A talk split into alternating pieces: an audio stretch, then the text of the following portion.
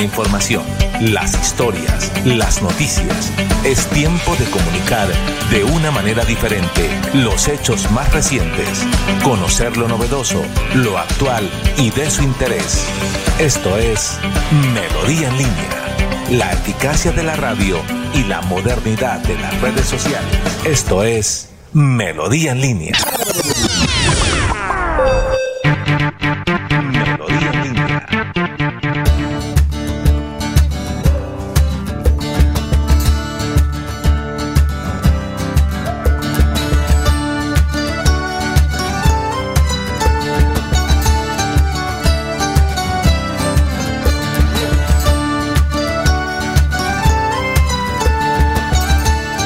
Buenos días, un cordial saludo para todos. Gracias a Dios. Aquí estamos 7 de la mañana de hoy, martes 30 de mayo. Martes 30 de mayo, 7 de la mañana en punto. Un cordial saludo para todos. La técnica del señor Arnulfo Otero. Mi nombre, Jair Lagos, productor, comunicador y miembro de esta familia de Melodía en línea. Aquí estamos de lunes a viernes de 7 de la mañana a 8.30 para compartir con todos ustedes la información de lo que acontece en Bucaramanga, el área metropolitana, Santander, Colombia y el mundo. Gracias por seguirnos a través de la radio en el dial 1080 de la M, sintonizarnos ahí en las frecuencias hercianas de la amplitud modulada y también por seguir las redes sociales de Facebook, donde nos encuentra como Radio Melodía Bucaramanga en Facebook y en YouTube. También en nuestras redes sociales de em, eh, Instagram y Twitter. Nuestra página web www.melodiaenlinea.com. Agradecemos también a la página Bucaramanga Noticias, a través de la cual se une en las redes sociales a participar de este ejercicio informativo, al igual como se unen otras páginas de diferentes municipios para amplificar esta señal, para que lleguemos a más personas en el día de hoy. Recuerde que en este programa usted puede escribirnos, sintonizarnos, dejar sus comentarios en vivo a través de Facebook, de YouTube y nosotros con mucho gusto estaremos leyéndolo. Antes de iniciar con toda la información, queremos invitarle a que le demos gracias a Dios el segundo día de la semana. Ya no falta sino un día para que se acabe este mes de mayo llegue el mes de junio, ¿sí? El sexto mes del año estaremos entrando, momento de evaluar, de detenerse, de mirar hacia atrás, de ver que si hemos cumplido los propósitos que nos trazamos iniciando el año y si no, aún se pueden replantear cosas. En esa estamos. Bueno, vamos entonces a iniciar y para iniciar siempre nos gusta de la mano de Dios para poder colocar en él todos nuestros proyectos, nuestros planes, así que cualquiera que sea su creencia religiosa, su fe, acompáñenos en esta oración.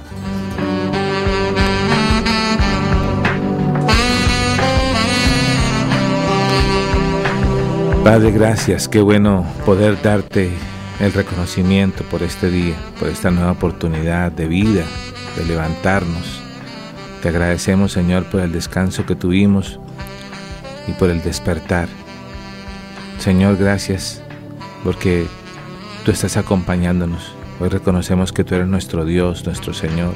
Te pedimos que entres en nuestro corazón, que hagas de nosotros mejores personas, mejores ciudadanos. Déjame, Señor, ser un mejor empleado, un mejor empresario, un mejor esposo, un mejor padre, un mejor hijo. Bendice a cada familia, oh Dios, de los que nos escuchan, de los, que nos ven. Acompáñanos. Te entregamos los proyectos, Señor, las respuestas que necesitamos el día de hoy. En tu altar. En el nombre de Jesús, te damos gracias. Amén y amén.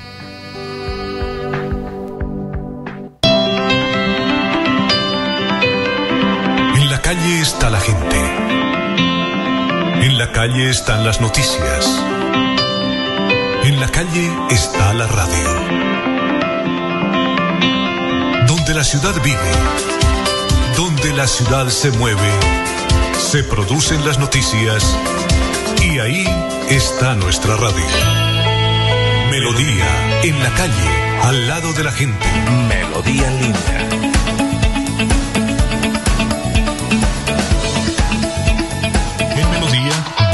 Su participación. 316-550-5022 es el WhatsApp de Melodía para que entremos en contacto. Envíenos videos o fotografías de las noticias de su comunidad y las publicaremos en nuestros medios digitales. 316-550-5022. El WhatsApp de Melodía para destacar su voz. Más que nunca, Santander nos necesita a todos. Es tiempo de unirnos con voluntad de servicio, de participar directamente en el departamento que queremos y construir juntos una propuesta que nos represente. Es tiempo de firmar por Santander. Éxito total. Las escuelas culturales de liderazgo ambiental ECLAS llegaron a niños y jóvenes de Bucaramanga y su área metropolitana. 65 graduados. Se formaron en pintura, dibujo y fotografía, incentivando el respeto por la naturaleza a través del conocimiento, el arte y la cultura. Aprendizaje en el mejor escenario natural. El Jardín Botánico, Eloy Valenzuela. Educación para la conservación del medio ambiente. CDMB, Juan Carlos Reyes Nova, director general. Si te encantan las ofertas, Somos es para ti. Un programa de crédito y beneficios. Inscríbete gratis en www.somosgrupoepm.com. ESA, Grupo EPM, Vigilado Superservicios. Hoy más que nunca, Santander nos necesita a todos. Es tiempo de unirnos con voluntad de servicio, de participar directamente en el departamento que queremos y construir juntos una propuesta que nos represente. Es tiempo de firmar por Santander. Estamos de regreso. Melodía en línea.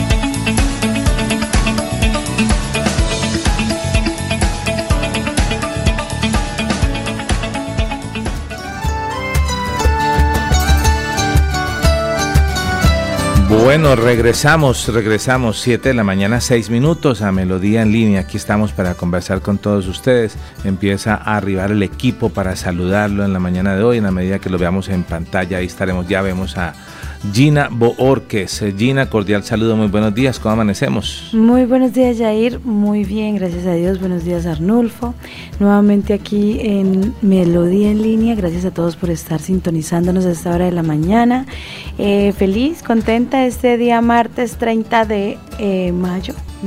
Mayo, mayo. Sí, estamos en mayo todavía. Ya, pero ya culminamos todo ya. Falta un día, falta un día. Mañana termina mayo, el mes de la madre, y iniciaríamos el mes del padre.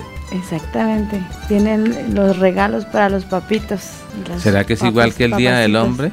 ¿Cómo? Que el Día del Hombre, nos, los hombres nos quejamos porque el Día del Hombre el comercio no, no crece. En cambio, el Día de la Madre, mejor dicho, el Día de la Mujer, el Día...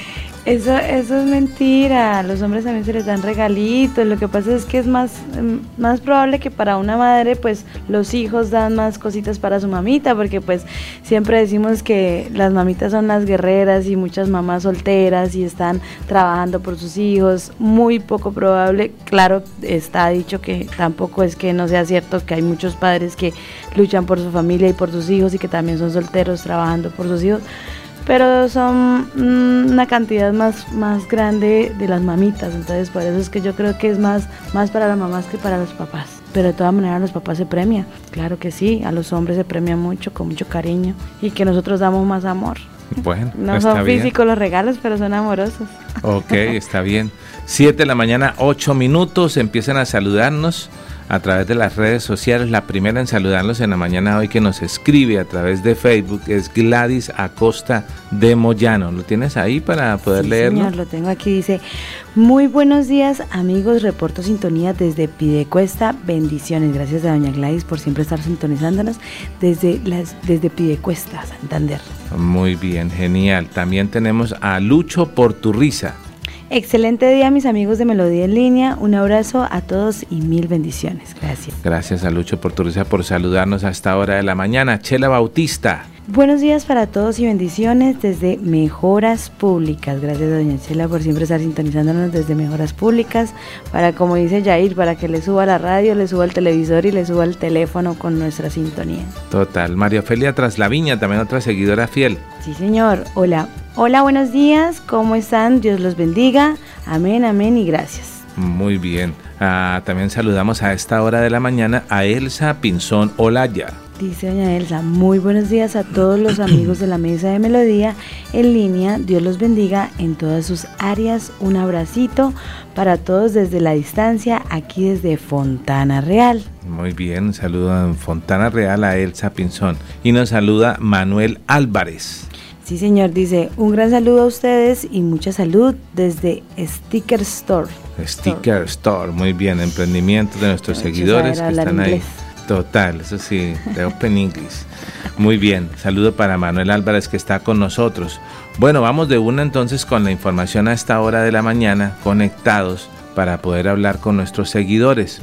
Y la primera, la primera noticia tiene que ver con la situación que se está presentando en presidencia. Hay toda una situación que algunos han pensado que se maneja como una cortina de humo. Resulta de que la jefe del gabinete, la que está ahí es de confianza del presidente Gustavo Petro, pues se le extravió un maletín con plata, tenía una, una persona que en casa cuidaba, eh, trataron de involucrar a esa persona, dijeron que esa persona eh, de pronto podía haber tenido el dinero y de alguna forma eh, entonces la sometieron a, a, que hiciera una prueba del polígrafo que existe como tal, no solamente lo ven en las películas, ahí ayer diferentes noticias revelaron cómo la condujeron hasta el polígrafo, pero en medio de todo ese tema, es, esta, esta situación fue un hecho voluntario, pero cuando pasaba toda esta situación y que sí, que la plata, que era de confianza, que no, que la podía tener, eh, pero la situación es que eh, eh, es la persona que trabaja muy de cerca con el presidente Petro, la persona que hizo como casi que retuvo a esta persona, pues se generó otra noticia importante. No sé si de esto le logré enviar de pronto imagen.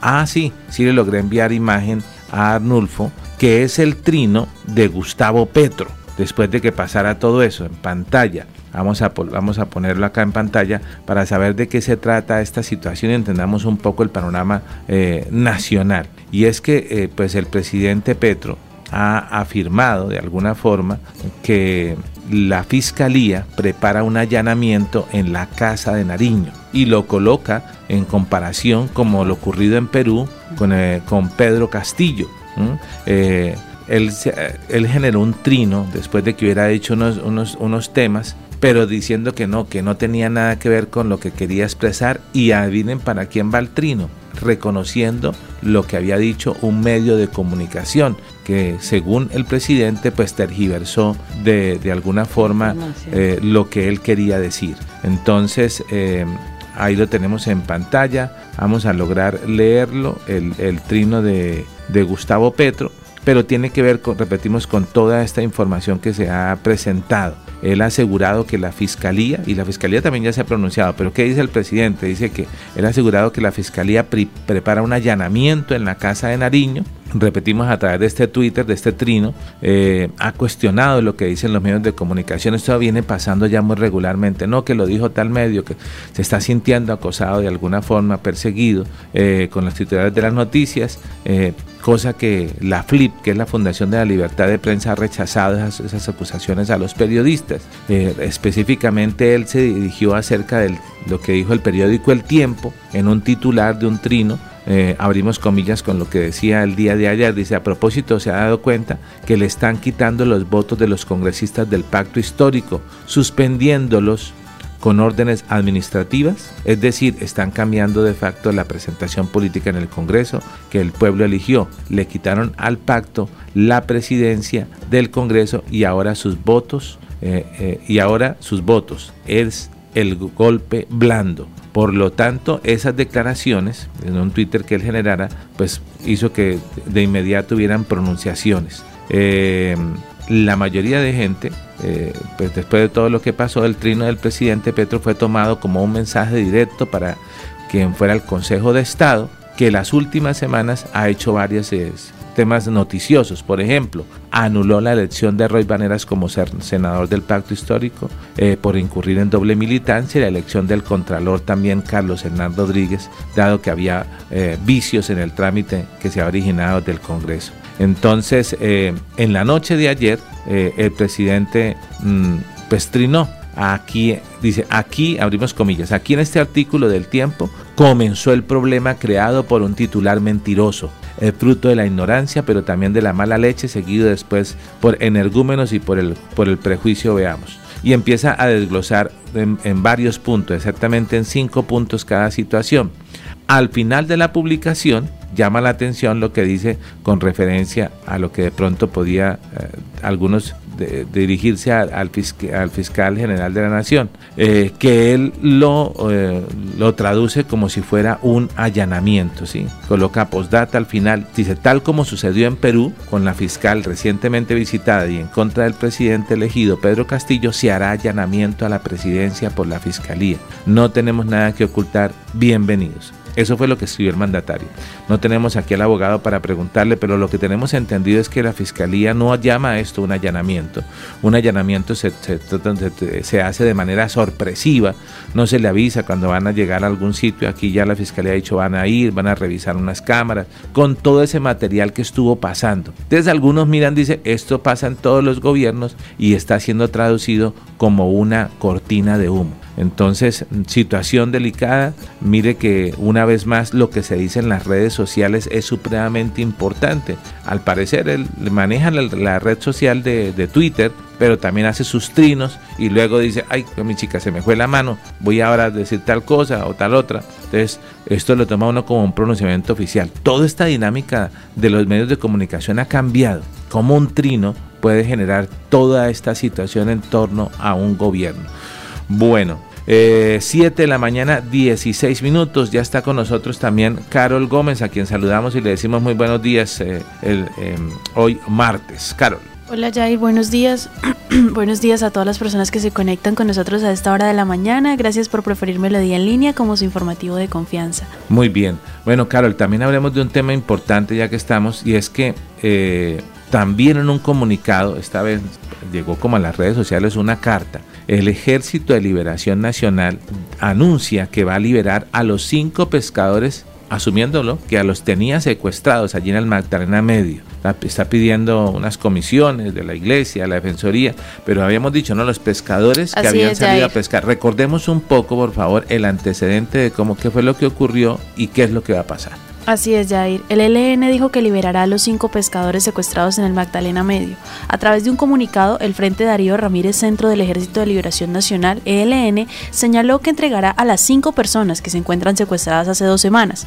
Recordemos, Jair, que estos jóvenes desaparecieron en el sector Caño Rasquiña situado entre Yondó, Antioquia y Barranca Bermeja.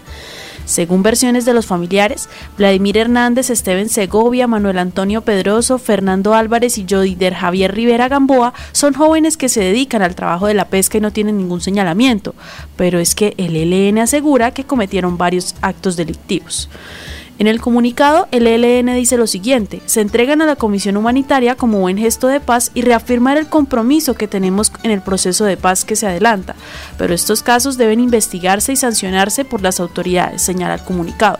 Aún no se conoce la fecha exacta de la liberación, pero se espera la visita del comisionado de paz, Danilo Rueda, en el puerto petrolero. Bueno, eh, esta situación ya se torna preocupante, ¿no? O sea, los muchachos que daban por desaparecidos realmente los tenía el ELN. Eh, hay alguna especulación, ¿no? Que los habían tomado por un mal comportamiento. Eh, pero bueno, esto es a un lado, acaso pasó ahí en Barranca, por eso tiene que ver con Yondó y por eso tiene que ver con Antioquia, pero por el lado de Río Negro y el Playón la situación no es que haya mejorado, de por sí hay un consejo hoy de, de gobierno, de, de, seguridad, perdón, que va a realizar el gobernador en el sector, pero llama la atención es que eh, estos, estos comunicados que ha generado el Ejército de Liberación Nacional mm, ya hacen ver que están cada vez acá más cerca, más cerca acá en el tema del Magdalena Medio. Vamos a, ver si logramos ver algo del comunicado que, que se generó, que es el que estamos viendo, que lo, estamos viendo en pantalla. Sí, ahí lo tenemos, vamos a colocarlo eh, aún más grande en la pantalla para poder ver de qué se trata este comunicado eh, a la opinión pública. Dice, informamos que en los municipios de Yondó, eh, Antioquia, que de Barranca Bermeja y Santander se viene dando una proliferación de bandas delincuenciales y distribuidores de droga consentidas por las autoridades del Estado. Entonces dice que no hacen nada para combatirlos, luego habla de toda la situación que ha pasado Dice, de esta manera de actuar de las autoridades deja ver con claridad que es parte del plan militar y para ta, ta, ta, ta, Bueno, toda una situación, un contexto. Estas personas son responsables de varios delitos. Y robos, los nombran con cédulas. Ajá. Robos, extorsión, amenazas, desplazamiento, distribución de droga, nexos con paramilitares. Entonces, por eso ellos entonces lo retuvieron. O sea, hombre, eh, esta situación es, es bastante delicada. Eso, y esto está pasando acá supremamente cerca. Eso está pasando muy cerca. Eh, entonces, mm, hay que colocarle el ojo a todo esta, a, hacerle seguimiento a esta situación de lo que viene pasando, porque eso es por un extremo, ¿no? De acá, del límite de Santander. Pero por otro lado, repetimos, eh, está el Consejo de Seguridad que se ha citado en el playón eh, tras la aparición de vallas de la FARC. El gobernador ha citado el día de hoy martes eh, para establecer nuevas medidas de seguridad en el municipio. Eh, y hablando de la FARC, ¿ustedes acuerdan que dijimos acá en esta mesa de trabajo, en esta mesa de noticias, que se especulaba que habían colocado vallas, sticker y todo eso, porque estaban recordando el inicio de, cuando se creó este, este grupo armado, esta, las, las FARC? Pues hay un video que ha impactado lo vamos a pasar, donde eh, la FARC precisamente, las disidencias de la FARC hacen una fiesta, ¿sí? Eh, mientras hablamos acá en todo el tema del gobierno de la paz total, hubo una tremenda parranda eh, en el Cauca, mm, donde se ven personas armadas con licor, escuchando música, celebrando los 59 años de la fundación en un, en un escenario, en una cancha polideportivo en el, en el corregimiento de Playa Rica, en el municipio del Tambo. Entonces, todo esto está pasando en el país, situación bastante preocupante. Vamos a ver el material, el video eh, de que tiene que ver con esta, con esta situación. Repetimos, mientras el gobierno habla ah, de que que se está acercando a las estructuras criminales, que busca el tema de la paz total, que viaja a otros países, algunos de esos grupos están es de fiesta, en el país, ¿sí? Eh, entonces, eh, situación preocupante. Mm, el Frente Carlos Patiño de las disidencias de Iván Mordisco, del Estado Mayor Central, eh, hace menos de, dos semanas eh, suspendió, eh, repetimos, se suspendió ese bilateral y, se ha visto este material que ha generado ya pronunciamientos por diferentes senadores. En el caso de, de la senadora Cabal, eh, ha publicado en las redes sociales estos videos eh, de la celebración organizada por este frente en el municipio del Tambo bueno, y, el aniversario de los 59 años de lucha que ellos dicen de este grupo disidente. Pero para que entendamos un poco más cómo es el tema del festejo, vamos a pasarlo en pantalla completa. Por favor, eh, Arnulfo, eso, ahí está. Ahí está la y si le colocáramos volumen escucharíamos ahí que al fondo hay música norteña, pero mire, cuando le hacen el acercamiento en el celular, mire la pancarta arriba 50 años de lucha, eh, tal, eh, no sabemos si son mayores de edad, menores de edad, no, hay hombres, mujeres repartiendo licor, eh, beban que beban en la celebración, pero usted le mira la, pretina del pantalón que tiene ahí. ¿Qué le ve usted en la parte de atrás del pantalón que no es una correa? Un arma. Un arma, una pistola. Entonces, imagine esa celebración, ¿no? Eh, la mezcla perfecta, eh, alcohol y, armas. Entonces, eh, situación preocupante de este festejo que se llevó a cabo, repetimos, en el Polideportivo del Corregimiento de Playa Rica. Esto pasó hace unos días y contó con la, con la asistencia de, de muchas personas a las que se les ve brindando, tomando licor, bailando. bueno, entonces eh, esperemos a ver qué, sucede. Inclusive un comunicado también que generaron ellos líderes y lideresas comunidades en general, veredas y juntas de acción comunal, corregimiento de Playa Rica, Tambo, Cauca, de manera fraternal reciban un caluroso saludo revolucionario, donde nos permitimos muy respetuosamente invitarlos a todos a quienes habitan en sus comunidades a la gran celebración de nuestro 59 aniversario, 59 aniversario de lucha que se realizará el día sábado 27 de mayo del 2023 en el Polideportivo de Huisito. Ese fue el comunicado que dieron con invitación y todo. Entonces ahí entre los invitados, eh, eh, enviado todo por los disidentes a la, gente de la región, eh, hablan de unos artistas, el compositor Emerson Hoyos, em, de Pipe Andrade con sus bailarinas. Eh, los éxitos de ellos, uno, imagínense, se llama De línea fina, otro se llama A sangre y plomo. Imagínense los títulos de las canciones y todo este tema, bueno, ¿qué ha pasado? Entonces, y aquí en Santander, pues las situaciones ya está llegando, eh, acercándose, eh, pancartas, avisos. Eh, por el tema de Barranca, del EN y por abajo, por el, por, el, por el lado del playón, el tema de la FARC. Entonces, eh, esto es lo que está pasando acá en Santander, que nos tiene bastante eh, preocupados. Panorama que, que, nos gustaría hablar con nuestro analista político, siendo la mañana 7 de la mañana 25 minutos. 7 de la mañana 25 minutos. Esto está pasando en el país y esto es lo que nos rodea acá en Santander. Estas son las noticias eh, que no vienen de otro lado. Pero, pero como si esto fuera poco, amables seguidores y compañeras en la mesa de trabajo, veamos también un video de un material donde eh, una persona que también está al, al, al, margen de la ley, conocido con el alias de Cofla, amenaza con un plan pistola si no es trasladado de acá de la cárcel de Palo Gordo de Girón Santander. Allí alias Cofla ha amenazado diciendo, a ver, eh, tengo acá declaraciones, dice amenaza con un plan pistola si el IMPEC colombiano lo traslada del penal. Este delincuente, bastante peligroso, está imputado por homicidio agravado, porte de armas de fuego, extorsión agravada y desplazamiento forzado. Pero para que entendamos un poco más esta noticia, vamos a pasar el video también de, de, de lo que dice este sujeto también en primer plano, amenazante desde la cárcel de Palo Gordo, imagínense haciendo exigencias y situaciones de poder que hace este tipo de personas. Entonces veamos de este, este material que nos envía, que nos, que, nos llega a través de las noticias eh, de esta importante denuncia. Buenos días, señor director de las 26. Un saludo muy especial del parte comandante Andrés del, del norte del Tolima y de los muchachos que son de diferentes departamentos. Lo comunicamos, señor el director, para que usted tenga conocimiento de que somos el primer uno y nos han tenido en diferentes patios y en los peores, en los cuales no deberíamos estar. Nos están irrespetando las normas de nosotros. Segundo, no, no, no han metido patios donde la pluma, si no le paga la extorsión por poder vivir, nos coge y nos puñalea. Entonces le voy a decir una cosa.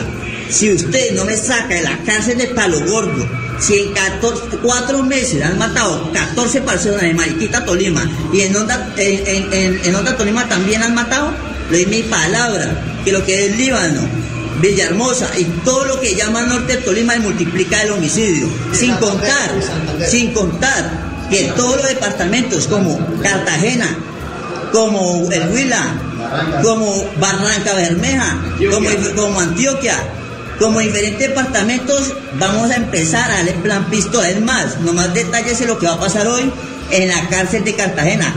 les vamos a dar bala para que empiece a creer. Segundo, señor presidente de la República, dése cuenta que los más corruptos acá son el director de la 26 y el director de este puta establecimiento. ¿Sí Donde extorsionan a los presos ¿Sí Acá hay la corrupción más hijo Y si no me cree, hágale prueba de polígrafo a todos. A ver cuál de todo eso sale Habla de Fifi de Cartagena, si ¿Sí? no quieren seguir con ese menosprecio, plan pistola en toda la zona, en Siga. toda.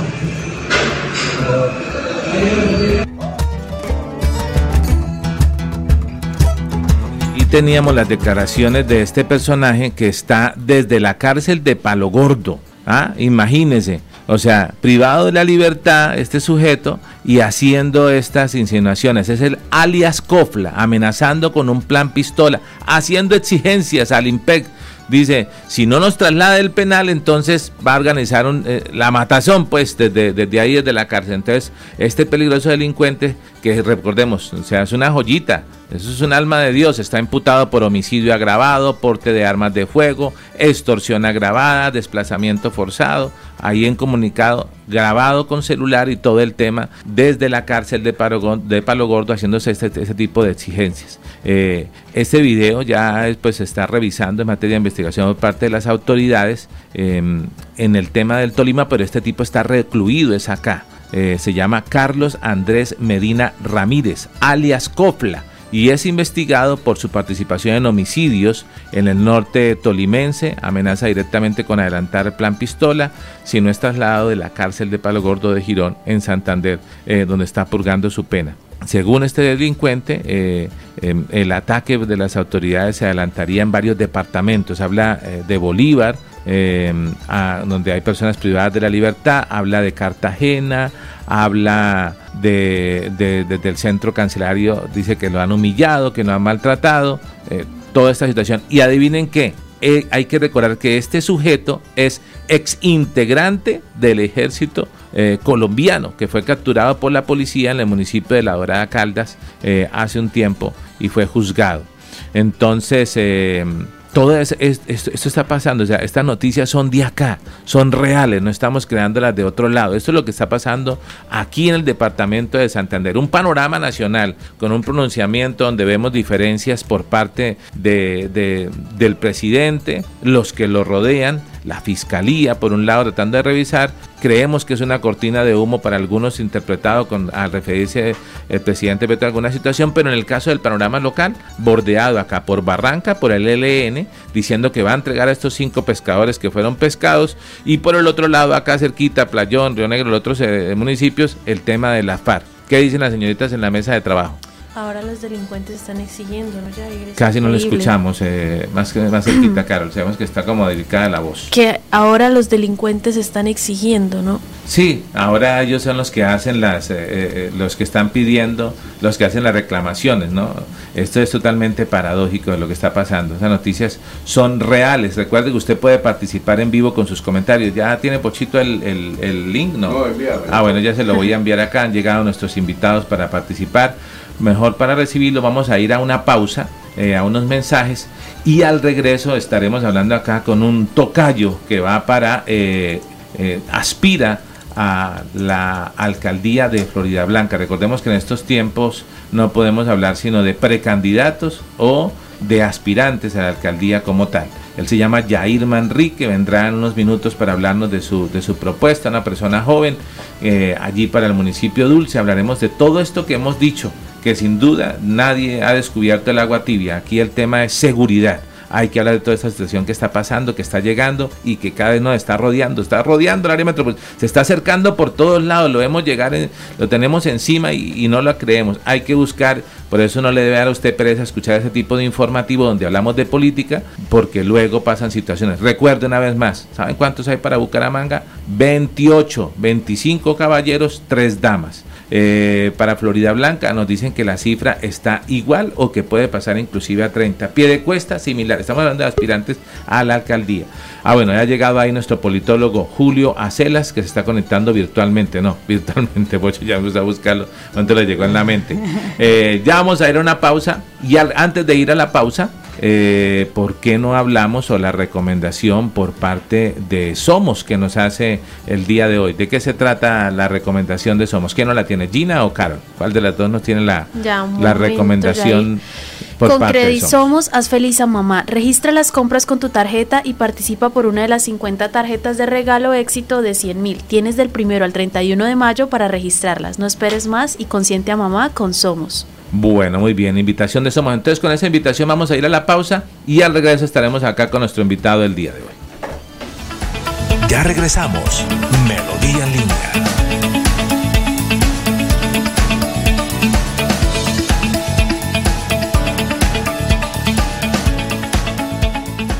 En Melodía valoramos su participación. 316 550-5022 es el WhatsApp de Melodía para que entremos en contacto. Envíenos videos o fotografías de las noticias de su comunidad y las publicaremos en nuestros medios digitales. 316-550-5022. El WhatsApp de Melodía para destacar su voz. Melodía, la que manda en sintonía.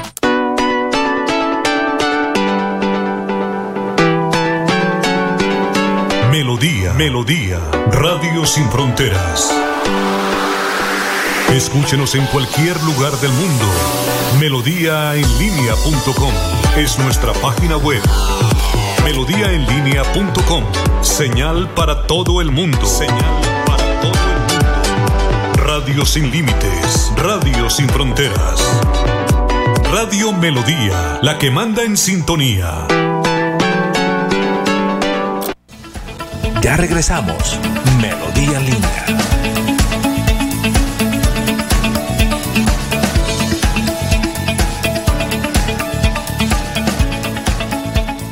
En Melodía valoramos su participación.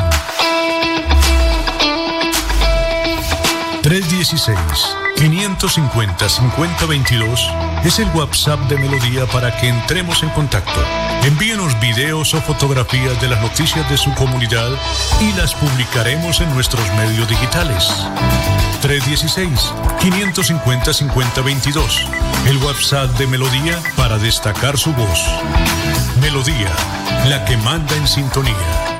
Escúchenos en la página web www.melodiaenlinea.com.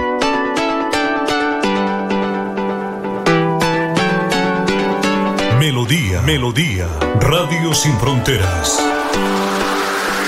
Escúchenos en cualquier lugar del mundo. Melodíaenlínea.com es nuestra página web. Melodíaenlínea.com, señal para todo el mundo. Señal para todo el mundo. Radio sin límites, radio sin fronteras. Radio Melodía, la que manda en sintonía.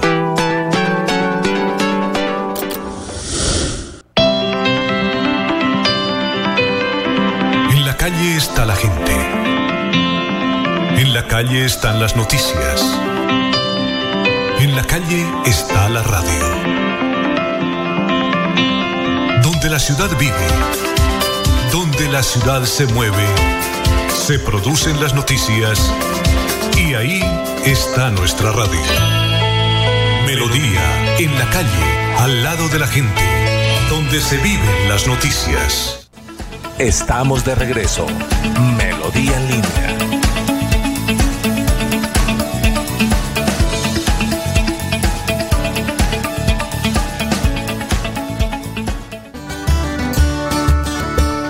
Regresamos, regresamos, 7 de la mañana, 37 minutos, estamos en Melodía en línea, Dial 1080, en amplitud modulada, eh, ahí nos puede usted seguir, estamos en vivo a través de Radio Melodía Bucaramanga, en Facebook nos encuentra y en YouTube, estamos en vivo ahí transmitiendo, hay personas conectadas hasta ahora.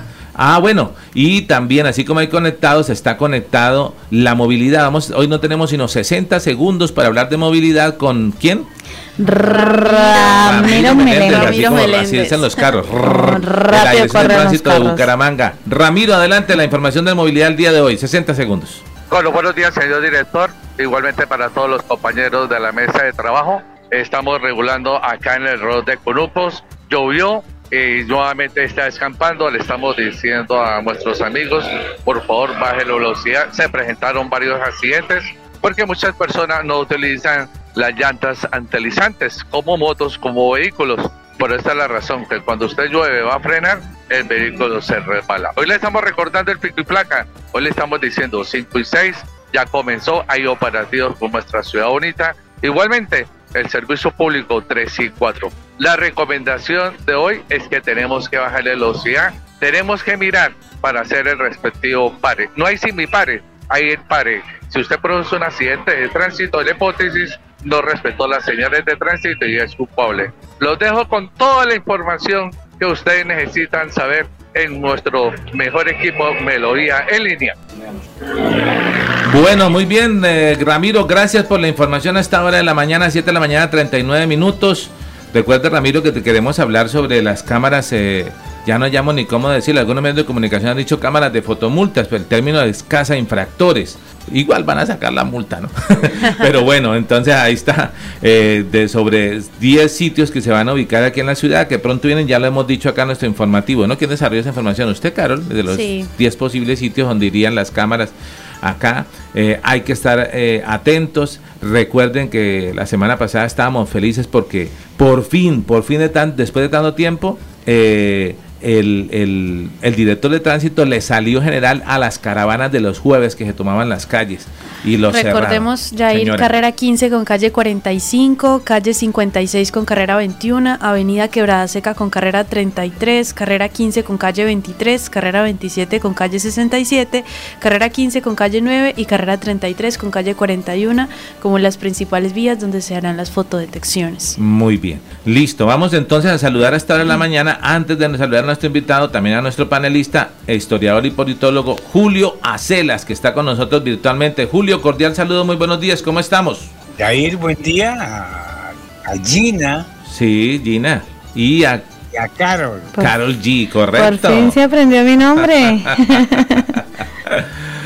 muy bien. ¿Cómo van? Vamos. Eh, eh, pues Julio, sorprendido. Vamos, vamos bien. No. No, pues que iniciamos con un panorama nacional que algunos han interpretado. pero, eh, Señor. Eh, a, propósito del, del, video que se ha vuelto viralizado de la, de la celebración de las disidencias de las FARC en el Cauca, pues ahí hay que decir tres cosas. Primero, esta es una zona históricamente donde los grupos armados han mandado, tienen legitimidad, controlan la justicia, son el poder, hacen de jueces, eh, dirimen conflictos de robo de gallinas, de faldas, de linderos, y son el poder porque controlan, históricamente ha controlado, el negocio del narcotráfico y de la marihuana. Entonces, cuando las FARC negocian, 2000, hasta el 2016, 17 con Santos, y desmovilizan y concentran a sus frentes, pues las disidencias más grandes quedaron allí, porque esta es una de las zonas de mayor producción nacional.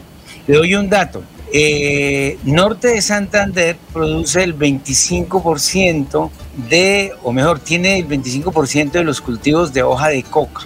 Nariño y Cauca tiene el 60%.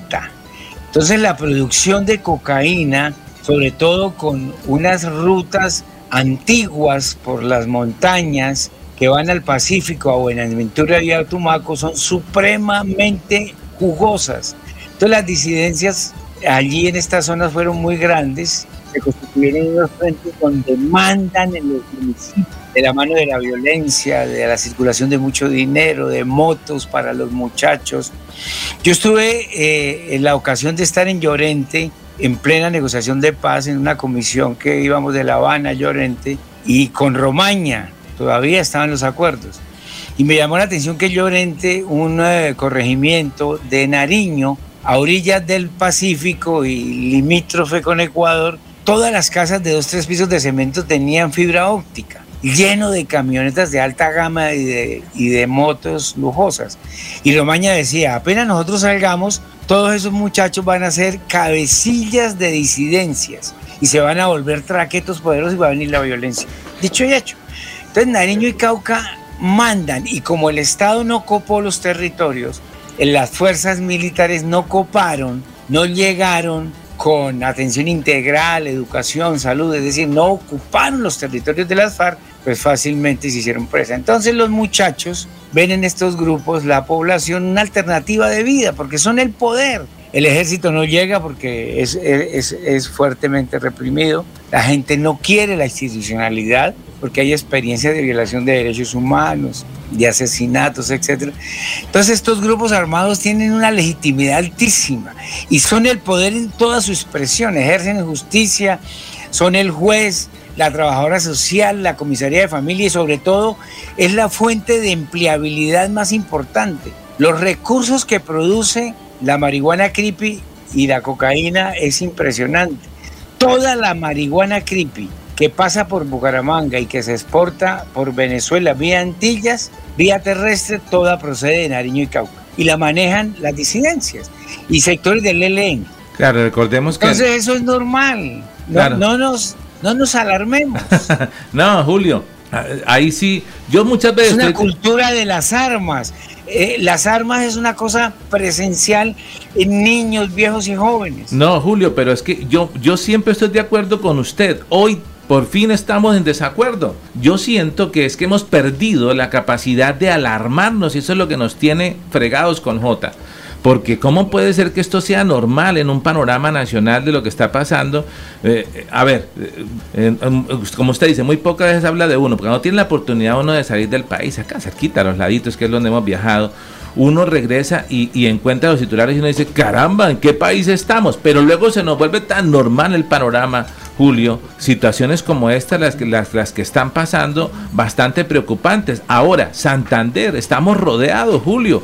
Por un lado el ELN diciendo que va a entregar a los pescadores, ahora así como decimos acá en Bucaramanga, ay que la gente se cansó, entonces le quemaron la moto al tipo. Entonces ahora, ay, el ELN va a colocar orden porque es que los muchachos son, están robando, se están drogando, entonces el ELN va a colocar orden. Y por el otro lado la FARC, entonces celebrando cumpleaños y acercándose cada vez a la ciudad por el sector del playón. Hoy hay Consejo de Seguridad, dijo el gobernador, pero ya están acá, ya están encima, esto es una situación. Estoy de acuerdo, ya es. Pero, pero como decía Jack el Destripador, vamos por partes. Bueno. Eh, una cosa son esos territorios donde las guerrillas hicieron una fuerte presencia, pero que además son enclaves del narcotráfico. Santander limita con enclaves del narcotráfico, pero aquí, como hemos dicho en el observatorio, hay un nodo suave de narcotráfico en el área metropolitana. Aquí se controla el negocio en la mayoría de la costa atlántica, rutas a Venezuela, etcétera, Arauca, se controla el negocio. Pero no, en esa zona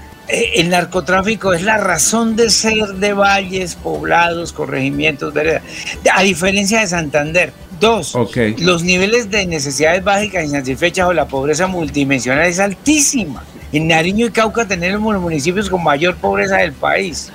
Tres, el copamiento de los grupos armados, inicialmente FARC, después el ELN, después los carteles, cartel de Cali, el cartel del norte del Valle, ahora el clan del Golfo, eso ha sido una constante desde hace décadas. Entonces, allá es muy normal, es muy normal que los grupos armados que no deben estar ahí, debe estar el Estado de ambulen, recluten, etcétera. Es muy normal. Ah, para nosotros aquí es escandaloso y eso que está pasando aquí en el área metropolitana y en las goteras, eso no debe pasar y eso se necesita autoridad y fuerza para parar eso, porque así empiezan. Después se vuelve imparable, porque hay vacío de autoridad y a mí me da risa, con todo el respeto del mundo, con el joven gobernador de Santander, que está más despistado que cualquier persona, que sale a hacer consejos de seguridad reactivos, que no sirven para nada que no sirven para nada, que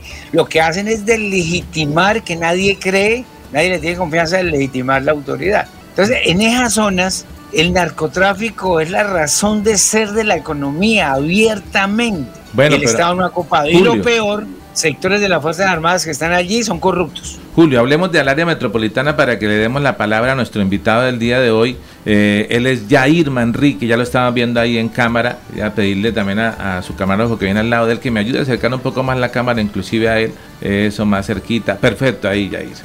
Él es Tocayo, Yair Manrique, precandidato a la alcaldía de Florida Blanca. Estábamos acá revisando la hoja de vida. Le decía yo, y caramba, yo pensé que en Santa Teresita solamente estudiaban. Santa Teresita solamente han estudiado. Dama me decía que era mixto, coeducativo, al que llaman algunas.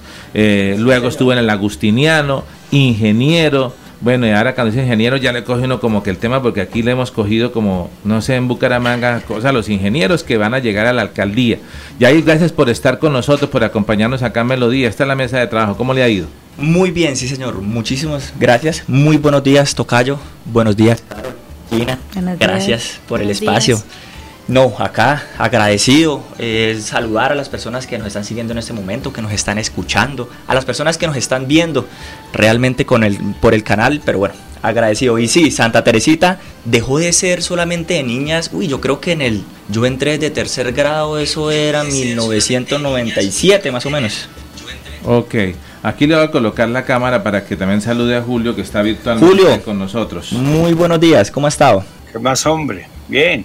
Bueno, eh, vamos a entrar en el tema. Hemos hablado de toda una antesala del tema de seguridad. Se nos están viendo grupos acá. Julio, usted que es director del observatorio hace más de 20 años, eh, cifras en Florida Blanca de temas de seguridad, algo que de lo que nos puede hablar de pronto, porque esto eh, ya hemos descubierto el agua tibia. Ese es el, uno de los componentes del discurso. Bueno, Florida Blanca hemos visto en los últimos años, por ejemplo, del 20 al 21 un incremento de hasta el 200% en las muertes violentas. Este alcalde que está señalado de corrupción y que ha convertido la alcaldía en un antro de corrupción con cara joven, continuador de otras familias, se despertó tarde y comprendió tarde el tema de la inseguridad y fue a los barrios y a esas cosas, cosas que no tienen ningún impacto, eso es risible. Pero además hay un tema que lo conocimos en la pandemia que es la vigilancia informal. En todos los barrios populares de Florida Blanca mandan los vigilantes de negro. No solamente la comunidad los acepta y les paga mensualmente 15, 20 mil pesos por casa, sino que tienen acuerdos con la policía y disponen de habitantes de calle, corren los delincuentes, a quienes no les pagan les dañan los vehículos, mandan. Hay un tema de vigilancia informal. La alcaldía sabe, el secretario del Interior Ordóñez sabe, porque me lo ha dicho, él sabe, hay seis, siete empresas ilegales y no pasa nada. Quien sustenta, quien soporta la seguridad son empresas de vigilancia ilegal. ¿Usted frente a eso qué? ¿O, no conoce el tema? Pues Julio, lo conozco perfectamente. En este momento eh, yo llevo dos meses y ya casi tres meses recogiendo firmas, caminando por todos los barrios de Florida Blanca, llevamos más de 130 barrios de Florida Blanca, y una cosa es leer las noticias, una cosa es enterarse por terceros y otra muy diferente es estar en campo e identificarlo realmente allá, allá, donde está la inseguridad. Yo creo que la inseguridad como bien lo dijiste, Jair, es, no estamos descubriendo que el agua moja. Esa es la, es la problemática o es el problema principal que tiene Florida Blanca porque todos los barrios, desde el estrato 1 hasta el estrato 6, están viviendo la misma situación. Y pedir permiso en algunos barrios, como nos tocaba, para poder entrar y pedir firmas es triste. Incluso hay algunos barrios donde ni siquiera nos permitieron la entrada. Entonces, es, es yo creo que vivir eso en Florida Blanca, un municipio donde llevo 32 años de mi vida. Es decepcionante, es triste no tener una administración, es triste no, no estar atento a esas situaciones que se están presentando en el municipio. Todo el mundo me decía, Yair, aquí la palabra que más se escucha es mi celular, mi celular cada dos días en todos los barrios, esa era la situación que se vivía. Entonces nosotros identificamos eso, pero allá, en la calle. Y no, pues con ganas, y por eso estamos haciendo esto, porque esto se hace en la calle, no se hace detrás de una oficina. Y eso se identifica en la calle. Señor. Yair, ¿a quién se le pide permiso? ¿A qué jefe? ¿A qué clan? ¿A qué banda? ¿A qué comandante? Por favor, yo necesito ir a un barrio y necesito que me pase el contacto para poder entrar en paz. Nombre no sé, lo que sé es que cuando nosotros llegábamos nos decían, señores, aquí ustedes no pueden entrar, tienen que pedirle permiso a Pepito Pérez. Entonces nosotros, uy, ¿cómo así? O no, tienen que ir saliendo porque... Especial? No, no, no. No sé nombres, eran micropandillas que estaban cada uno en los barrios. Ah, de hecho, el bachiller, que es un contratista pesadísimo en Florida. No sé si sea él, no sé si sea él, pero son micropandillas que incluso hay fronteras invisibles donde nos decían, ay, si usted va a pasar después de ese pasillo, tiene que pedirle permiso a otra persona. Entonces es triste en el mismo Florida Blanca que esté pasando eso. Es triste, en, plena zona urbana. ¿Y qué se ha hecho ya para mejorar? Ahí, al lado del PQP, del Papi Quiero Piña, para que coticemos un poquitico ahí del PQP, sí, señor. está una estación de policía gigante. ¿Qué pasa? ¿Un dormitorio nomás? ¿Eso no significa ninguna seguridad? No sé cómo esté ahorita trabajando la policía. Yo creo que lo único que están haciendo es reforzar, digámoslo, cada 15 minutos que pase una patrulla, pero lo hacen una semana y a la segunda semana se olvidan y vuelven otra vez los atracos. Entonces esto hay que revisar esto, este problema es de fondo y darle soluciones de fondo, porque es que les dan pañitos de agua tibia que lo hacen por una semana que lo hacen por cinco días, siete días y después volvemos otra, misma, otra vez a la misma inseguridad. Y ahí usted va a terminar o usted se lanza para las tres cosas, para ganar, para perder, para hacerse contar, para retirarse a la mitad y sumarse. Ayer aquí tuvimos invitado a Ricardo Parra y ayer nos encontramos con la noticia de que no, que, el pastor se unió y que ahora el pastor es esto, que hace arco olímpico porque se unió a las flechas.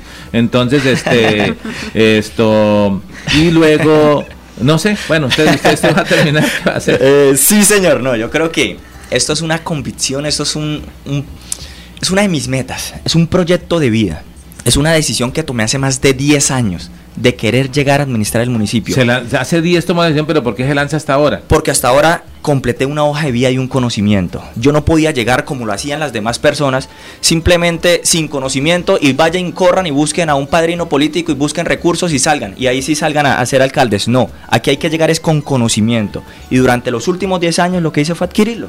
Yair está Estudiar, siendo tan prepararme. joven. A ver, adelante. Ah, bueno, pero de, de acá en Manrique, porque usted dice Yair Gina y yo ya siento, oiga. No, qué pena, qué me, me, pena. me- me puse celoso de la mesa. pues. Manrique. bueno, está siendo tan joven porque y siendo ingeniero, ¿por qué escogió la política?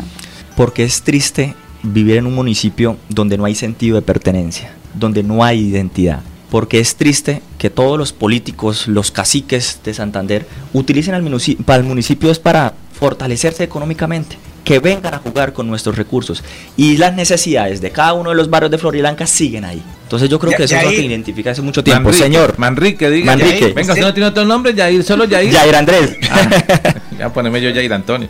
Ya- Yair, ¿usted tiene algo que ver con un político tradicional que fue concejal en Florida, Juan Carlos Manrique? Sí, señor. Juan de Jesús Manrique fue mi abuelo. Yo creo que 28 años concejal en Florida Blanca. Y mi padre 12 años concejal en Florida Blanca. Él se retira hace más de 10 O sea, años. usted hace parte de una casa política que ha, ha tenido el poder en Florida Blanca y que de alguna manera hace parte de un entramado que lo conforma. Contratistas poderosos, concejales corruptos, eh, un sector de la ciudadanía es innegable. eh, y, o sea, e- esa es la política que hay que, que hay que cambiar y que de alguna manera representa hoy el alcalde, representó Mantilla, que tienen a Florida Blanca postrado en la ignominia, ¿o no? No, señor. Yo vengo de una familia que ha trabajado siempre por, por Florida Blanca. Vengo de un abuelo que era tendero en Florida Blanca, que tenía la famosa tienda de los burros. Vengo una familia de personas con sentido de pertenencia y con ganas de hacer un cambio, pero que nunca se permitió hacer un cambio porque siempre estaban los mismos caciques que con recursos y con plata no permiten que personas con ideas y con proyección lleguen a desarrollar el municipio. Entonces yo creo que vengo de una familia emprendedora echada para adelante, que iniciamos, que mi abuelo inicia con una tienda de los burros, con una microempresa, con un emprendimiento en el municipio de Florida Blanca, y que desde ahí, con mucho sentido de pertenencia, tienen pues las ganas y de, de solucionar, de solucionar estas cosas de Florida Blanca que siempre están pasando. Como usted lo dijo, siempre vienen las mismas casas, siempre vienen las mismas casas, y si no buscan un títer para realmente mandarlo. Pero yo estoy aquí es solo, no tengo a nadie Usted no, detrás. usted no es el del alcalde. No, señor. Usted no es el de Miguel. No, señor, no soy ni el de Miguel, no soy... ¿Usted es el de quién? El del pueblo. El del pueblo. El de Florida Blanca. Porque el aval me lo está dando el municipio de Florida Blanca. Porque yo no, les- no estoy saliendo a buscar un aval en Bogotá por un partido político, sino estoy diciendo a Florida Blanca, Florida Blanca, mire mi hoja de vida. Tengo 32 años, florideño, con mucho sentido de pertenencia. Quiero que ustedes me permitan y me avalen para poder llegar a ser candidato a la alcaldía de Florida Blanca. Esa es la ilusión de Jair Manrique. Que el jefe político es el pueblo, Florida Blanca. Y al que le dice, no, pero Jair, es que usted está muy pelado, está joven. Y usted no va a no sabe de eso, va a competir, va a, va va a competir contra unos eh, hombres ahí, mejor dicho, unos gamonales, eh, ¿qué Oh, tal? sí. Que dicen, no, es que para que funcione la política tengo que ser gordo, grande, tener plata y ser mayor. ¿Usted qué dice? Es cierto, me lo han dicho muchísimo en las calles. Me dicen, Jair, pero estamos cansados de otro joven. Yo le digo, no, espéreme. Tengo 32 años. Yo llevo más de 10 años preparándome para administrar ¿Cómo el se ha municipio. preparado? Tuve la oportunidad, con mucho sacrificio y trabajo, de estudiar. Soy ingeniero civil, ingeniero de los buenos. Ok. De los buenos. ¿Cuál es la claridad? Especifiquemos, sí.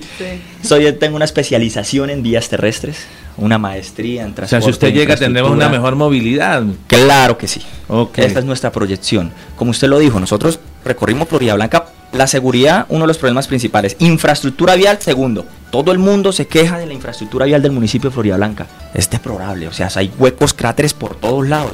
Y no se hace nada para poder corregirla ni mejorarla. Y una infraestructura que va a ayudar al turismo, a la microeconomía. Señor, Eh, eh, hay- en Florida hay un problema estructural que no se ha solucionado, que, no, que es el tema de que se roban la plata. uf, sí. Aquí hay unas empresas de corrupción mundiales, poderosísimas. Un municipio que tiene recursos, que capta recursos propios por impuesto predial que cualquier ciudad le envidiaría. Un desarrollo urbanístico, etcétera, y se roban la plata. Y la corrupción cambia de cara. Entonces ahora nos están presentando caras renovadoras jóvenes, pero Sí, igual de corruptos que las viejas Sí, escuelas. señor.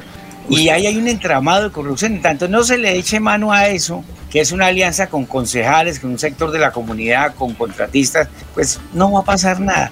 Eh, Jair nombraba al pastor vino acá y dijo que él luchaba contra la politiquería, que Dios lo había enviado a luchar contra la corrupción y salió a aliarse contra el candidato de una alcaldía que es corrupta y que representaba una casa corrupta. ¿Cómo acabar de la corrupción? O definitivamente apague Julio, no, es que esto se acaba desde la campaña. O sea, si usted gasta 15 mil millones de pesos, si usted hace campañas multimillonarias, es obvio, todo el mundo va a llegar a recuperar ese recurso. Eso es clarísimo. Entonces su campaña es pobre. Mi campaña, Porque es austera, es, es, lo que se necesita. Campaña pobre, pobre campaña. Campaña, campaña pobre, pero en la calle. Campaña pobre, pero caminando. Campaña pobre, pero dándole la cara a la gente. Es la forma más difícil de hacer la política, pero la correcta. política toca tener una Uy, de plata ahí mejor No, es algo ilógico. Eso es algo ilógico. Esa es la política tradicional que nos tiene el municipio así, Julio, como usted lo acaba de decir. Gracias a eso a que las campañas cuestan más de 15 mil millones de pesos. Y es lógico, todo el mundo lo entiende. El que gasta plata para llegar, va a llegar a robarla y a recuperarla. Bueno, vamos a leer las personas acá que nos están escribiendo, porque están disparados los comentarios. Eh, y algo me gusta aquí del software es que podemos leer en vivo, o sea, no son, no nos estamos inventando los comentarios. Empecemos al revés, ¿vale? Vamos con eh, Manuel Álvarez. ¿Sí? sí. ¿Qué dice? Este señor candidato le dio miedo hablar cuando le tocaron el tema de inseguridad y hasta le dieron nombres de las barreras invisibles el señor Jaime y no quiso explicar, ¿es miedo? Contestémosle a Manuel Álvarez. No es miedo. Es que no conozco los nombres de las personas. A mí simplemente me mandaban a un tercero y decían, Jair, usted tiene que pedir permiso antes de entrar. Y ni siquiera Jair porque no me conocían. Su grupo ¿Usted anda tiene con que pedir permiso. No. ¿Anda con escolta? Nada. ¿Solo anda con esos compañeros periodistas? no, yo ando con un grupo de amigos en Florida Blanca que creen en este proyecto y que me dicen, Jair, vamos, salgamos. Señor. La, la policía sabe que hay barrios donde hay que pedir permiso y no se puede entrar. ¿La policía sabe? Pues yo no sé si sepa, nosotros colocamos la respectiva denuncia o nosotros mencionamos, nosotros dijimos, mire, nosotros tuvimos inconvenientes en entrar en estos, en estos, en estos barrios, nos dicen, uno, nos uno, Belencito, nos dijeron, Jair, no entren porque ya los están mirando, los van a robar, no entren nosotros los tienen pues, fichados, sí, los tienen fichados, mira, ya hay uno, es que no nos decían nombres, decían, mira, arriba en la montaña los están mirando y no pueden entrar y nosotros nómbreme, pues. nómbreme otros dos, al menos tres, que tres ya es una muestra significativa. Listo, entonces tenemos un barrio, Belencito, ¿cuál más? Belencito, estamos arriba en el tema del Carmen, Carmen. Complicadísimo. Sí, el campanazo. Carmen es grandísimo. El campanazo, ahí para. Campanazo. En el campanazo en el centro nos sacaron como tres veces y nos mandaban personas que se vayan, que se vayan, Pero que el campanazo uno siente que está seguro porque es central y todo el mundo lo está viendo. En la, ahí está. Sí, señor. Ahí en la Virgen. ahí en la Virgen. Y nosotros nos sentábamos ahí a recoger firmas y, está, y estábamos con las personas y llegaban personas, llegaban terceros y nos decían, señores, esto ya los están mirando, hmm. por favor váyanse, ya los van a robar, ya es una inseguridad increíble. Entonces nosotros pues con el miedo salíamos y el consumo de alucinógenos en estos sectores está desatado. Por ejemplo, eh, ya en la madrugada del día de ayer muere una menor de edad de 16 años por consumir eh, alucinógenos en el barrio El Carmen, preciso lo que están hablando, cae de una altura de 25 metros. Y lo que, dice su mamá. Muro, que dice que, lo que dice su mamá. aparentemente estaba drogada. Exacto, y lo que dice la mamá es que ella era consumidora de alucinógenos. Entonces es una menor de 16 años. ¿Qué está sucediendo en estos territorios y qué hacer por, Florida Blanca? hay, este hay una noticia que salió hace como unos cuatro días, fue madre, eso, eso lo tengo en mi cabeza, que decía 100 mil habitantes, personas del municipio de Florida Blanca están en condiciones infrahumanas. O sea, seres humanos 100 mil de los cuantos que 10 mil, 10 mil, ah, 10 mil de los cuantos que tiene Florida 320 mil tiene Florida Blanca. 10 mil viven en condiciones infrahumanas. Seres humanos, o sea, personas escarbando en la basura, compitiendo con los chulos, con los aves de rapiña por un pedazo de, de comida. Lo que acabaste de decir, Carol, niños, trabajando en la prostitución y jóvenes perdidos totalmente en la drogadicción y que eso no nos genera a nosotros, o sea, algo aquí en el corazón, pero como los políticos, como los alcaldes que llegan, no salen, no recorren el municipio, no identifican estas situaciones y no llegan y se encierran en una oficina y para de contar, pues no les toca el corazón, a nosotros sí, porque lo vimos y lo vivimos en todo Florida Blanca. Y es triste ir caminando y encontrar ciertos cartuchos, el cartucho que queda por detrás de, de Bucarica, que es una inseguridad increíble, tú no puedes pasar después de las 12 de la noche. de Bucarica? ¿Por qué parte? Por la, por la transversal oriental. Transversal oriental, ahí están los dos asentamientos y uno no puede pasar después de las 12 de la noche porque es una inseguridad, porque lo roban, o sea, es increíble, es triste que estemos viviendo esto en Florida Blanca. Tenaz, bueno, pregunto qué, parte de Bucarica, porque la verdad eh, vivía ya hace muchísimos años en Bucarica. Bueno, eh, Germancho Quintero nos escribe en las redes, dice, nombre los barrios de la barrera, ya, ya nombramos algunos de ellos, muy bien. Pablo Apóstol nos escribe, dice Pablo Apóstol, ¿qué dice? Buenos días, señores periodistas, Jair, doctora Celas, porque todos los ingenieros civiles han hecho una una, pésima. alcaldía. Ahora el alcalde de Bucaramanga está construyendo otro parque en el barrio de la Victoria. Debe ser el barrio, pero se le fue barrio. Barrio de la Victoria para los extranjeros y la seguridad es un desastre. Bueno, que sí vemos que tenemos ya sí, es que ya con el tema de los ingenieros. Sí. Y, y, y, hablan de los parques porque como ya ahora todo alcalde llega y le, eso eran los municipios, ¿no? Por allá en los pueblos lejanos, pero ahora acá ya en la ciudad, métale mano al parque, métale mano al pie, eso es una millonada y grande. Y lo triste es que no Aquí entendemos. Está la plazoleta le está metiendo mano otra vez. Arreglando. No entendemos realmente cuál es la función principal de un parque. Yo creo que mi fortaleza, sí, soy ingeniero civil, pero como tengo una especialización en vías, una maestría en transportes, soy pues candidato a doctor en tránsito, movilidad y desarrollo territorial, me permite tener una visión de desarrollo de ciudad porque la ciudad se desarrolla en conjunto con los usos del suelo y con sistema de transporte. Entonces eso me ha permitido tener claro realmente qué es calidad de vida. De 1 a 10, ¿cómo estamos en movilidad en Florida Blanca? Uy, yo le pongo por ahí un 2, 3. o sea que se, es pésimo. se raja Ferley, el director de tránsito. Sí, sí, sí, porque es que, mira, recorran Florida Blanca 6 de la mañana Incluso recorran Florida Blanca en el casco antiguo. Tenemos como cuatro colegios en el casco antiguo que salen y la movilidad es pésima. Tú no puedes recorrer ninguna calle de Florida Blanca. Recórrala a las 3 de la tarde. Vuelve otra vez a ser pésima. No hay una organización vial en el municipio. No hay alguien que entienda cómo se movilizan los florideños. Mira, aquí escribe Germancho Quintero. Buenos días, Yair. Eh, buenos días, señor Manrique. ¿Qué opina del descuido por parte del alcalde Miguel Ángel Moreno de la vía Bucarica al barrio El Carmen? Esa es la que estamos hablando ahorita. La volvieron un cartucho, dijo La volvieron un cartucho completamente. Cráteres inmensos. Es que bueno, la infraestructura vial por todo Blanca está pésima. O sea, hay huecos por todos lados. Y no imagina, uno, uno ahí por ahí altas horas de la noche, va uno en la motico de Se encuentra el cráter. Y, le toca frenar y pum, sale y le dice, ay, por favor, me permite ahí con toda la educación, el reloj, el celular. Eso es lo que está está pasando en Florida. Jason Pavón, ¿qué dice Jason Pavón? Buenos Ay, el coro tan lindo. Dale, Lo siento, buenos días, Manrique, desde Villabel, Florida. Le saluda Jason Pavón, muy bien. Eh, dice Germancho, no encienda más el país, no lo llenen de miedo. No, tenemos que dar las noticias como son, Germancho. No podemos acostumbrarnos el tema, o sea, la situación no está que no está pasando nada. No, aquí no pasa nada, no está pues pasando de todo, hermano, está pasando de todo. Vea, ya llegó Julio otra vez. Listo, no, pero Julio hace la, aquí también se confunde el emperador. Ya lo vamos a saludar ahorita. Ellos nos escriben desde el municipio de Vélez. ¿Qué dice la página Panorama Cultural y Noticioso Periodismo Comunitario Independiente Sagrado Corazón de Vos Confío? Cortico el nombre. Saludo a toda la mesa de trabajo desde el municipio de Vélez. Un saludo para Panorama Cultural, que es una página que nos ayuda a amplificar en el municipio de Vélez en Facebook y que, como él lo dice, hace un periodismo independiente. Un saludo para, para John. Eh, ahora, hay una pregunta acá, pero para una respuesta corta, por favor, Julio. Asumo, dice, ¿el clan del Golfo es guerrilla o es para paramilitarismo? No, ni, ni lo uno ni lo otro. El clan del Golfo surge después del 2006, 2007, 2008 de paramilitares que burlaron el acuerdo de negociación con el gobierno, la ley de justicia y paz, y regresaron a manejar el negocio del narcotráfico. Son neoparamilitares, pero no tienen la función de esos años de exterminar líderes de izquierda, de combatir guerrillas en, pueblos, de violar los derechos humanos a activistas, etcétera. No, están dedicados única y exclusivamente al microtráfico y al narcotráfico. Esa es su razón de ser. Ok, listo. Pero su origen fue de antiguos paramilitares. Pero también hay un sector del EPL.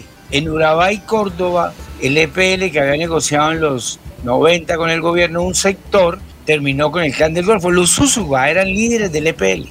Bueno, ok. Dice Nelly Parra Arias, una sido oyente nuestra. Dice, buenos días, ¿qué dice? Buenos días para la mesa de trabajo de Melodía en línea y a toda su amable audiencia desde Bellavista, Florida Blanca. Bellavista, ahí que se ha crecido. Eso en Bellavista tampoco se puede entrar, eso es una tierra de nadie. Sí, también es igual ahí. Pero entonces, ni, si- ni siquiera lo- ni siquiera los moteles del lado se pueden entrar. ¿Cómo sabes, Jair? Ahí ¿Cómo debe haber así? permiso. Jair sabe por qué sabe. No, yo conozco los moteles. Ah, Dios mío. Explícame, Conozco no entiendo cómo Conozco sabes. los moteles porque he, he visto el, el Ah. POT, el Plan de Ordenamiento Territorial. Ah, Claro, claro, claro, sí, claro. Sí, ya. Aquí nos rebajan una, padre. bueno, eh, eh, esto, pero eh, es que me llama la atención que también eso sea inseguro. Eh, no, pues en Bellavista nosotros nos trataron súper bien. ¿Sí? Sí, súper bien. Hicimos un trabajo increíble, nos abrían las puertas las personas. Muy Ahí solo receptivas. Bellavista o siguieron construyendo de para arriba conjuntos. No, arriba para arriba no, hay con- no han construido. De hecho, ahí tiene A- un a proyecto de la administración. ¿Qué dice A mano Julio? izquierda hay un barrio que se construyó sobre la ladera que ha tenido problemas No, pero ya de... O sea, a mano izquierda de Bellavista, una se llama... Bueno, Pero que sí hace la- poco tuvo un problema No. de, de remoción en masa. Sí, pero creo que ya los desalojaron. De hecho, ahí hay un proyecto de vivienda de interés social que tiene la administración. El, Sí, que, sí. el que siempre ha tenido, pero que Sí. no han sacado de, a- a- porque habían ahí varias personas, había un asentamiento. Creo que ya las desalojaron y tienen el predio y están esperando Pero, para pero iniciar el proyecto. parte, porque ahí hay, edificios de cuatro pisos, por ejemplo. Ah, ya los tuvieron que haber demolido. Pero Di- yo que ah, mire, sepa, aquí ya- nos envía- aquí nos Escoflor, en- ¿no es? Escoflor. Escoflor. ¿Escoflor? Bueno, ahí está. Ok, ah, listo, acá nuestro camarón dice que sí, Sí, así es que está Escoflor. Bueno, mire, nos escribe Walter Mauricio Jaime, dice, en Alares no se puede entrar. No pudieron Sí. entrar. ¿Mm? Vamos a hacer pudieron una Sí, completamente. No puede entrar. Sí, Sí. Alares. Vamos a sí. hacer un top, ¿ve? Así como tenemos Así. el top de los barrios, eh, tenemos Belencito. Alares. Mira, aquí, aquí escriben otro, aquí dice igual, nos escribe Germán, Germancho Quintero, ¿qué dice Gina? Los barrios como el Caldas, con dos concejales actuales, descuido total.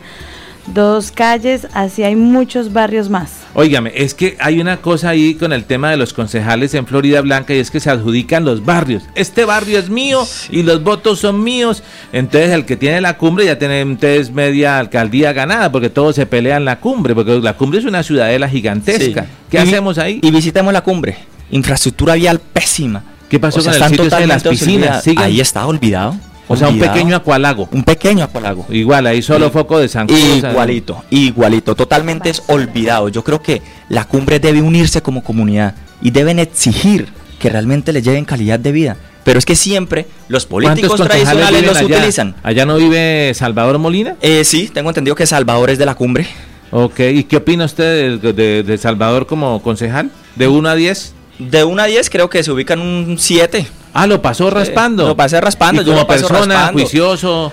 No, no sé, no sé como diez. ser humano, no sé cómo sea. Yo la verdad solamente he escuchado aquí cuando yo recorría lo- el barrio, decían Salvador en algunos, en algunos lados decían, sí, Salvador nos ayudó y está haciendo la, el mejoramiento vial de, de la, de la cuarta, creo de la cuarta de la quinta. En otros lados decían, no, Salvador no lo hemos visto, aquí nunca, no, solamente viene en elecciones. Entonces son como que opiniones diferentes, Mire, opiniones varias. Ah, Eh, pero Jair, señor, Jair Salvador señor, señor. Molina es el arquetipo de concejales muy populares que son intermediarios entre la alcaldía porque participan de la alcaldía de la coalición y Sí, algunas sí, sí, sí, comunidades sí, sí. les llevan obras, son muy populares, conocen lo público, él ha estudiado incluso Sí, eh, creo que es constitucional, pero hacen parte Creo del entramado de la corrupción.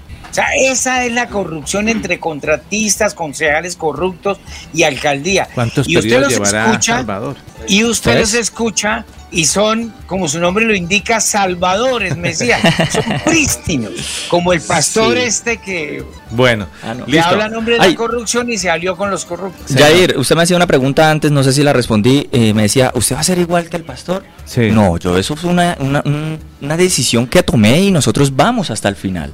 Nosotros comenzamos como seamos, llevamos más de 80 mil firmas Porque ahora recolectadas. Ricardo nos salió punta de flecha. Ah, sí. ¿Mm? ¿Cómo le parece? Sí, no, Dios santo. Eh, queremos hacer un cambio, pero nos pegamos a los mismos. Bueno, eh, no quiero que se nos quede este tema que también pasó a nivel nacional, pero pasa en todo el país. Arnulfo, por favor, preparemos el video de la niña que está de color fucsia con unos carteles que pasa un caballero en Cali y le dice un montón de cosas. Gina, tenemos preparada esa noticia. Eso fue en Cali. ¿no?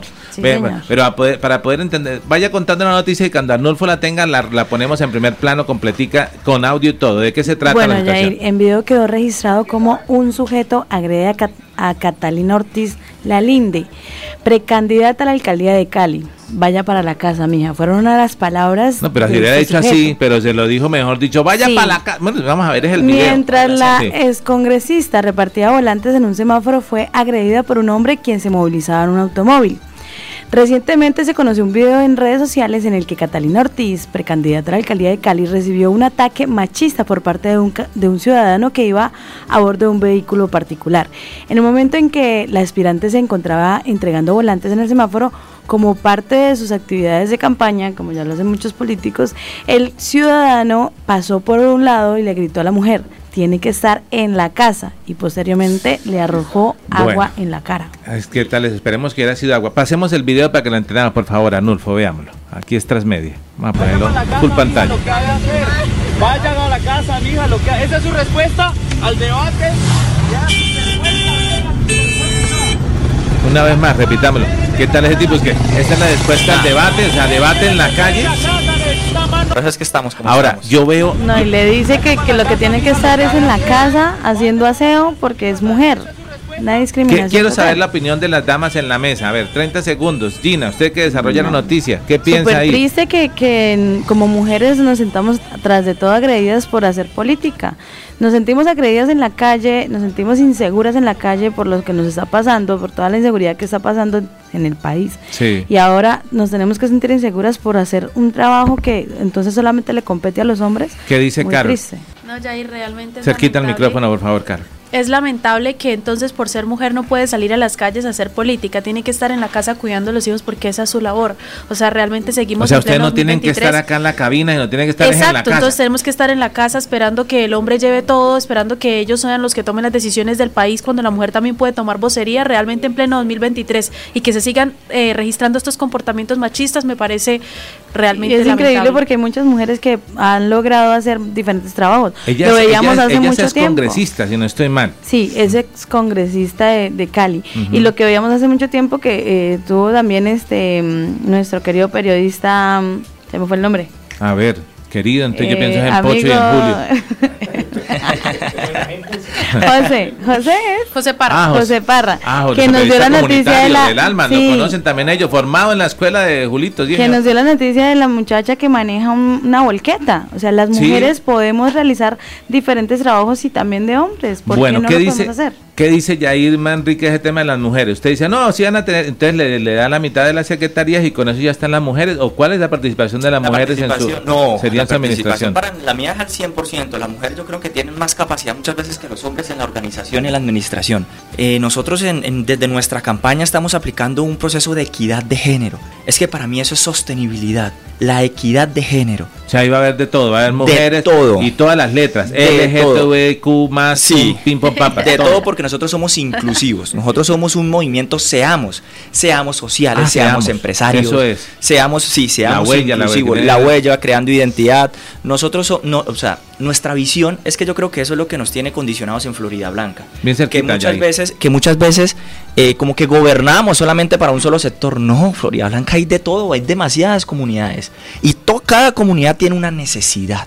Y entonces tenemos que tener la capacidad de trabajar con todas las comunidades y para todo Florida Blanca. Equidad de género, realmente nuestra campaña es, es un pilar importantísimo. De hecho, nos estamos capacitando, todo el equipo nos estamos capacitando en equidad de género para tener una porque no es simplemente hablarlo y sí, no, hay que entenderlo. Por ejemplo, todo el equipo se está capacitando en lenguaje de señas, Uf, porque eso es inclusividad, no es solamente decirlo y hablarlo, no, es llegar y poder hablar con las personas, poder transmitirle un mensaje a todos los seres humanos que tiene Florida Blanca. Eso es sostenibilidad.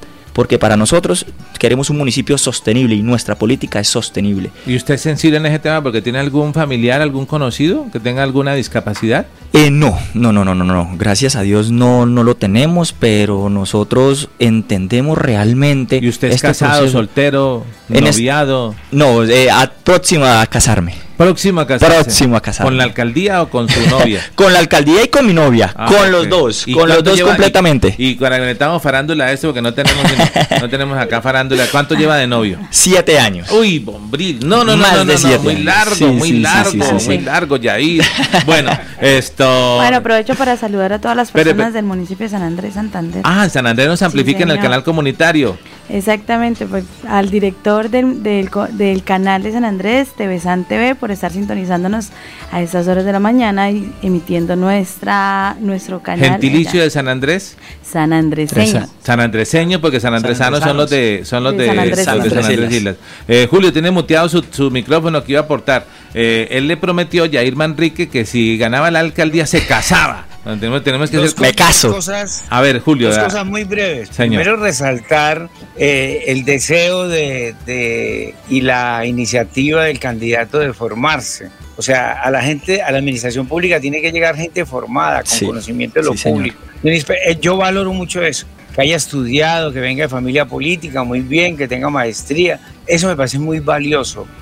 Y dos, ojo con ese video, Jair, usted que es PISD en, en redes, ese video a mí me da la impresión que sí. es un montaje. Sí, sí, sí. Ojo sí. con el video. Sí, no, sí, yo te, no sé, a mí algo me dice que ahí hay bueno, toda una operación para viralizar la candidata que fue congresista, sí. Tiene, eh, Julio tiene toda razón. No soy PISD, ni soy Piscis, soy Acuario, pero, pero, pero, pero, pero siempre he logrado tener la, la, la, posibilidad de que sí me doy cuenta cuando son esos videos montados. Créame que he mirado mucho este, pero me decidí a pasarlo en un aire de responsabilidad, porque, como el de Curramba, así con el ojo, correcto. ¿Por qué? Porque de todas maneras eh, eh, el montado, tema, montado o no, pues el exacto, tema es que las mujeres, las mujeres siempre estamos, tienen derecho a salir, claro, a hacer política. sin... No es ese, ese, ese tema machista. Claro, vea, y en campaña todo se vale. Si en las otras campañas, cuando no estaban el tema de las redes sociales, apenas estaban naciente, sí. los, los, los candidatos tenían que salir semidesnudos, se crearon unos eslogan todos raros. Entonces el, el, candidato de matanza decía por una matanza segura, eh, o sea, cosas así eh, que digan no absurda. Ahora con las redes sociales el panorama se hable, está mucho más amplio el abanico, hay que ser mucho más eh, agresivo. Pero espere, que no quiero que se me quede una noticia, al menos que digamos una positiva, porque me he sentido. Ver, ¿Verdad que más de 500 estudiantes van a tener cupos gratis en las universidades? A ver, abramos el micrófono a, Carol, por favor, al Nulfo bien cerquita que está hoy disponible. Ojo a esto, estratos 1, 2 y 3 podrán acceder a las más de 515 becas universitarias otorgadas por 8 universidades de Bucaramanga. Jair, requisitos. Ser estrato 1, 2 y 3. Segundo, haber presentado las pruebas ICFES en el año 2021 o 2022. Tercero, tener diploma y acta de grado de una institución educativa oficial del municipio. Cuarto, tener certificado de CISBEN. Y quinto, tienen que inscribirse a través de la página de la alcaldía https dos slash slash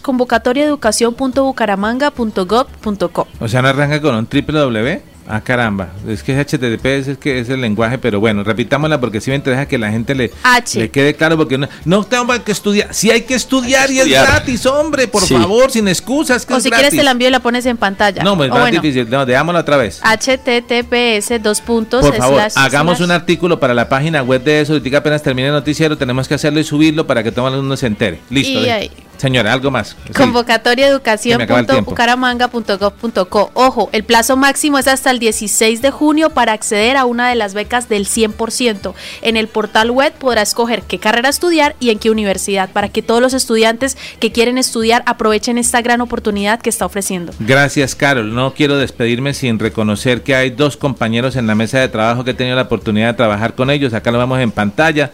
Ahora son duros de la red. Estamos dos ahí. Él se llama eh, Alfonso el Pocho Daza y Julio César Galvi. Ambos, ambos, no, ambos tienen este, no se dicen alias. ¿Cómo sería ese, la otra palabra bonita para no decir alias? Bueno, se me escapa.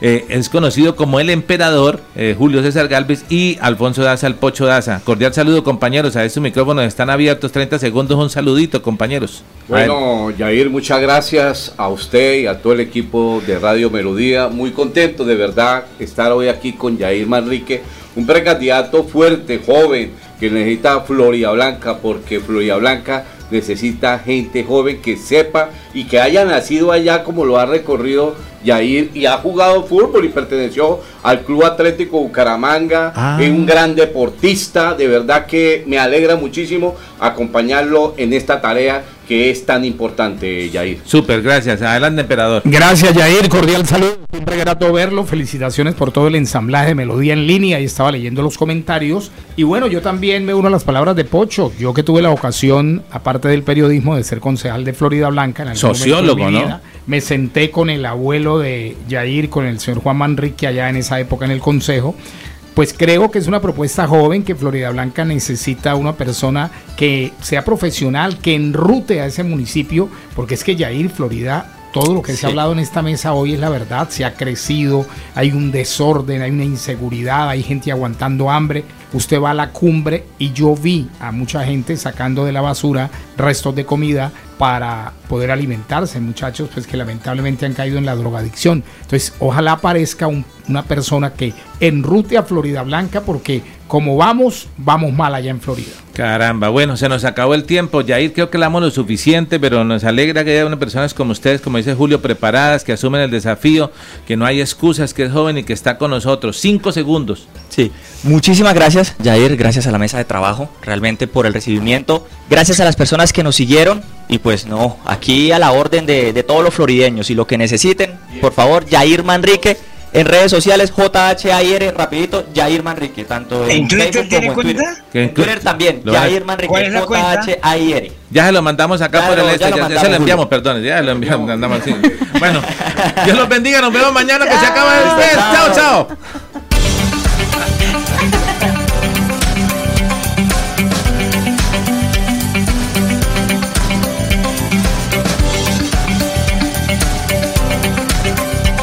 Momento de la información, las historias, las noticias. Es tiempo de comunicar de una manera diferente los hechos más recientes, conocer lo novedoso, lo actual y de su interés. Esto es Melodía en línea, la eficacia de la radio y la modernidad de las redes sociales. Esto es Melodía en línea.